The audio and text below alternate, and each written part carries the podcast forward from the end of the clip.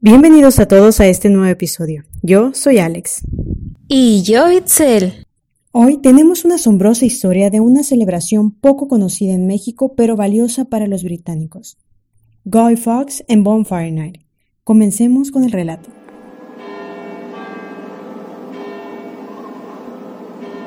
Recuerda, recuerda ese 5 de noviembre. Pólvora, traición y complot. Nadie podrá decir que tan espantosa traición en el olvido quedó.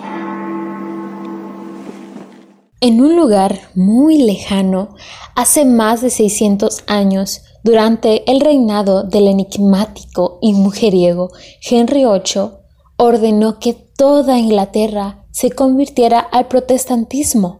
Como resultado, Inglaterra se vio en una pelea religiosa constante entre católicos y protestantes. Como algunos de los antiguos lords continúan siendo católicos y desean que regrese esa antigua Inglaterra católica. Así es como surge nuestro personaje del episodio, conocido como Guy Fawkes. Él es el protagonista de una de las noches clave de la historia de Inglaterra, aquella en la que tuvo lugar el llamado complot de la pólvora. Este complot estaba organizado por un grupo de provinciales católicos ingleses para matar al rey Jacobo I, a su familia y a la mayor parte de la aristocracia protestante, haciendo explotar las casas del Parlamento con 36 barriles de pólvora. Su idea es que de esta forma acabarían también con la iglesia anglicana y lograrían reemplazar al rey por un jefe de Estado católico. Los hechos toman lugar el día 5 de noviembre de 1605, la noche de apertura del Estado del Parlamento. Finalmente, su plan fracasa, puesto que es atrapado antes de cometer el acto, ya que no faltaron las traiciones internas, y el rey se entera previamente de todo mediante una carta anónima que se vio a Lord Monteagle advirtiéndole de que no entrara al Parlamento porque algo pasaría ese día. Eso encendió las alarmas y se inició una búsqueda en la casa del Parlamento, descubriendo dónde es que Guy fue sorprendido en el sótano de las casas, terminando aún los detalles de los 36 barriles de pólvora, lo que serían grandes explosiones, e inmediatamente fue arrestado, juzgado y ejecutado de manera pública y brutal. Durante su aprehensión, Guy fue llevado a la Torre de Londres, torturado e interrogado de diferentes y muy dolorosas maneras, pero jamás delató los nombres de sus cómplices, y es por eso que Guy es conocido como un héroe para muchos. Su lealtad lo llevó hasta la muerte y la causa fue su motivación. El complot de la pólvora fue uno de las tantas series de tentativas fracasadas de asesinato contra Jacobo I, que siguieron al complot principal y al complot a Dios de 1603. Desde entonces, en Inglaterra, era obligatorio por decreto celebrar la salvación del rey. La celebración incluía espectáculos de pirotecnia y la construcción de hogueras sobre las que quemaban a los guys unos muñecos con la imagen de Guy Fawkes los niños usaban para pedir dinero. Antiguamente era una celebración más orientada al carácter político-religioso, pero a partir del siglo XIX cambió el concepto y pasó a convertirse en una fiesta popular en todas las ciudades y pueblos de Inglaterra. Actualmente, durante las fiestas del 5 de noviembre, todas las familias están juntas y suelen preparar diversos platillos típicos, como manzanas de caramelo, jacket potatoes, que son papas asadas tradicionalmente en la hoguera, guisantes negros con vinagre o el bonfire toffee, caramelo de la hoguera. Más tarde, después de cenar, salen juntos a la calle a ver el espectáculo de fuegos artificiales. Y luego crean otra de las tradiciones, hacer un muñeco de Guy Fawkes y quemarlo en la hoguera.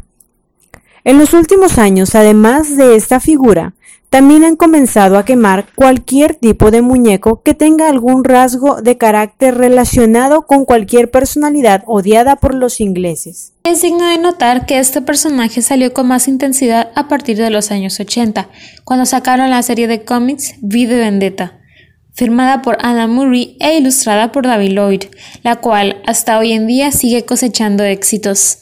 Posteriormente, en el 2006, basada en estos cómics, surge la adaptación al cine con el mismo nombre, dirigida por el australiano James Matig y protagonizada por Natalie Portman en el papel de Evie Hammond y Hugo Weaving como Vi. Hoy en día, esta festividad británica es celebrada de manera única y más frecuente.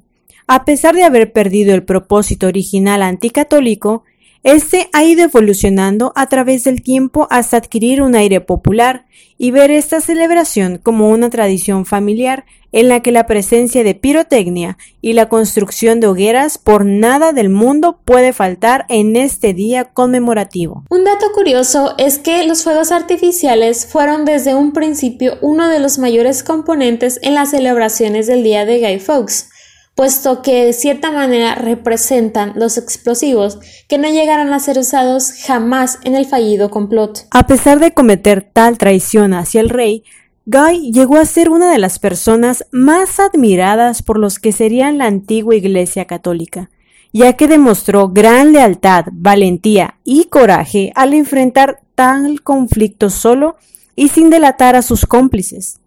De cierta manera, el rey busca imponer temor para todo aquel que se atreviera a enfrentarlo o traicionarlo, y lo hace a través de la muerte de Guy.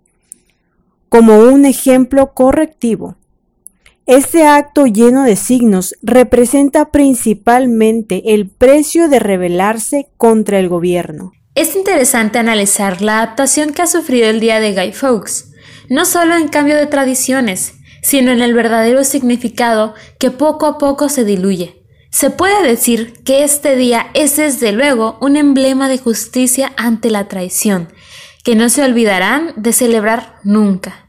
Unos años después, la clase dominante modifica esta fiesta, conmemorando no solo el día de Guy Fawkes, sino celebran algunos eventos que daban lugar el mismo 5 de noviembre, como los cumpleaños del almirante Edward Vernon o John Wilkes. Por el contrario, es interesante analizar que para las clases bajas era algo distinto. Para ellos el aniversario fue una oportunidad de enfrentar el desorden contra el orden, un pretexto para la violencia y la juerga incontrolada. Otro dato curioso es que no están claras las razones por las cuales en esta festividad se hace una costumbre el quemar un muñeco de Guy Fawkes. Sin embargo, este originalmente era uno del Papa. Además, así como ciertas tradiciones surgen o son modificadas con el tiempo y con los años, de igual forma el nombre de esta celebración también lo es. Inicialmente era llamado el Día de la Traición de la Pólvora, hasta convertirse en lo que hoy en día conocemos como el Día de Guy Fawkes. Si quieres vivir la Bonfire Night de cerca, la celebración más espectacular tiene lugar en la ciudad de Edimburgo. Aunque ciudades como Londres o Sussex también celebran la conmemoración de este día, no puedes perderte de esta festividad en familia entre la naturaleza y la gran noche de otoño más esperada. Sé parte de la única oportunidad para abrigarte y perderte entre los parques, jardines y cementerios que se llenan de tonalidades doradas. La ciudad resplandece bajo una enorme hoguera que llena los cielos de un millón de fuegos artificiales. Edimburgo llega cargado de celebraciones, de magia y de hogueras.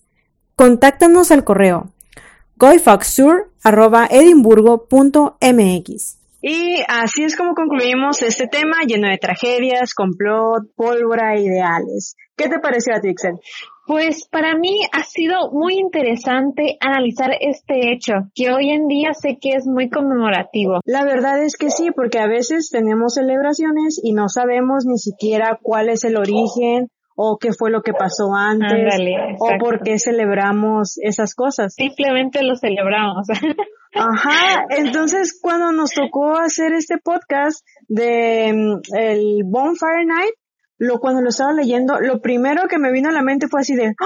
la película de B de venganza. Y yo de no, no puede ser. Entonces me emocioné más en el tema y empecé a buscar más. Sí, claro que sí. Igual yo al saber, eh, enterarme que tiene un distinto significado este día, que en realidad esto llama mucho mi atención porque eh, me ha impactado porque sé que nosotros, como has dicho, celebramos algo sin saber qué es lo que celebramos. Y hoy en día, por supuesto, que hemos modificado, lo hemos alterado este día, este, para finalmente eh, terminar celebrando otra cosa, haciendo eh, el surgimiento de estas nuevas tradiciones que le hemos añadido, pero que a final de cuentas eh, es algo que se hoy en día se actualizó, hoy en día eh, pues tiene otro objetivo y no es el mismo.